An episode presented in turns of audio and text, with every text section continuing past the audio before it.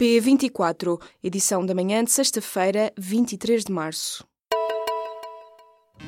Apresentamos a nova gama de veículos híbridos plug-in. Uma tecnologia que veio para mudar o futuro.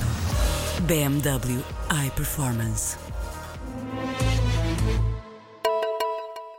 Marcelo Rebelo de Sousa está preocupado com o atraso na resposta aos fogos deste ano. A dois meses de começar a época de incêndios, o grupo de trabalho que ficou de apresentar uma proposta de lei orgânica da Proteção Civil ainda não deu sinais de vida. Março foi o prazo dado pelo ministro Eduardo Cabrita para que o documento esteja pronto. Ao que o público apurou, o presidente da República receia que o que está a ser feito este ano não seja suficiente e que a única solução passe por colocar mais meios humanos no terreno e contratar meios aéreos para o combate aos incêndios. Em Tancos falhou tudo e para o Ministro da Defesa falhou tudo desde há pelo menos duas décadas. O documento com mais de 100 páginas, entregue aos deputados nesta quarta-feira por Azeredo Lopes, passa todas as falhas em revista, mas não atribui responsabilidades. O relatório refere que falharam as rondas, falharam meios, falhou a videovigilância, a infraestrutura e mesmo as inspeções das Forças Armadas. O que não falhou, diz o Ministro da Defesa, foram os avisos. Diz que as autoridades de segurança foram informadas, mas não falhando-se assim na resolução dos problemas. A adesão à greve dos enfermeiros no turno da noite rondou os 70%, segundo anunciou a agência Lusa o presidente do sindicato. José Carlos Martins disse ter boas perspectivas para o turno da manhã, que teve início às 8 horas. Os enfermeiros fazem nesta sexta-feira o segundo dia de uma greve pela valorização e dignificação destes profissionais. O novo balanço de adesão à paralisação dos enfermeiros será feito às 11h30 da manhã pelo sindicato. Um em cada cinco enfermeiros diz sofrer de sintomas de depressão grave e a maioria faz uma avaliação negativa da sua saúde mental. São algumas das conclusões do estudo do Instituto de Ciências da Saúde que é apresentado nesta sexta-feira na Universidade Católica em Lisboa. O documento revela que se sentem pior os enfermeiros que trabalham por turnos e os que têm menos fins de semana livres. Entre os profissionais que responderam ao inquérito, cerca de 12% dizem utilizar habitualmente ansiolíticos ou antidepressivos. Está aberta a porta a um conflito comercial entre as duas maiores economias do planeta. A China foi o adversário escolhido nesta quinta-feira por Donald Trump para a luta que quer iniciar no comércio internacional.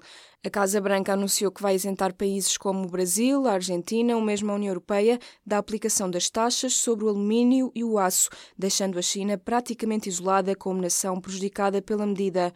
Além disso, Trump assinou também uma ordem que vai permitir impor taxas mais altas sobre os produtos tecnológicos chineses e obstáculos aos investimentos dessas empresas. A Comissão Europeia mandou retirar o embaixador em Moscovo como sinal de apoio a Londres. Os líderes europeus partilham da mesma opinião do Reino Unido de que a Rússia é a culpada pelo ataque com um agente neurotóxico a um ex-espião. Num comunicado emitido na noite desta quinta-feira, a União Europeia refere ainda que não há uma explicação plausível alternativa.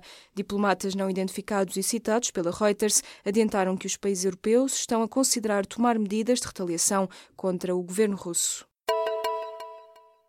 A Santa Casa da Misericórdia de Lisboa vai entrar com 30 a 40 milhões de euros no Montepio.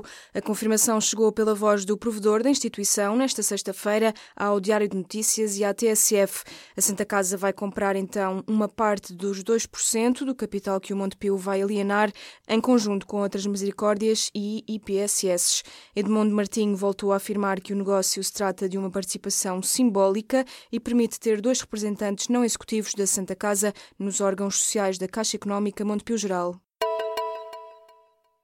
O governo vai mesmo avançar com uma taxa para penalizar as empresas com uma rotatividade de trabalhadores acima da média.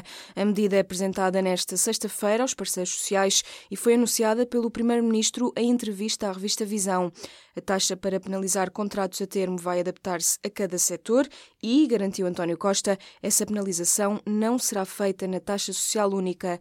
A proposta faz parte do pacote de medidas do governo para reduzir a segmentação do mercado de trabalho e para dinamizar a contratação coletiva. Os carros mal estacionados em Lisboa continuam a afetar a vida dos passageiros da Carris. Só em janeiro registaram-se 117 interrupções de carreiras por causa de veículos mal estacionados ou em segunda fila.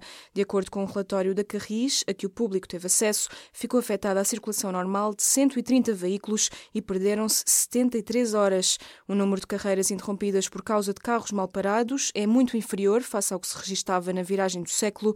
No entanto, a Carris quer reduzi-lo ainda mais mais com a ajuda da EML e da polícia.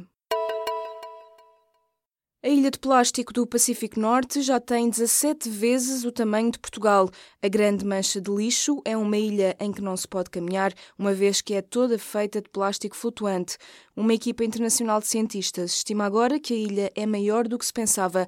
Tem cerca de 1 milhão e 600 mil quilómetros quadrados. De acordo com o artigo publicado nesta quinta-feira na revista Scientific Reports, os investigadores revelam que existem cerca de 80 mil toneladas de plástico a flutuar naquela ilha do Pacífico.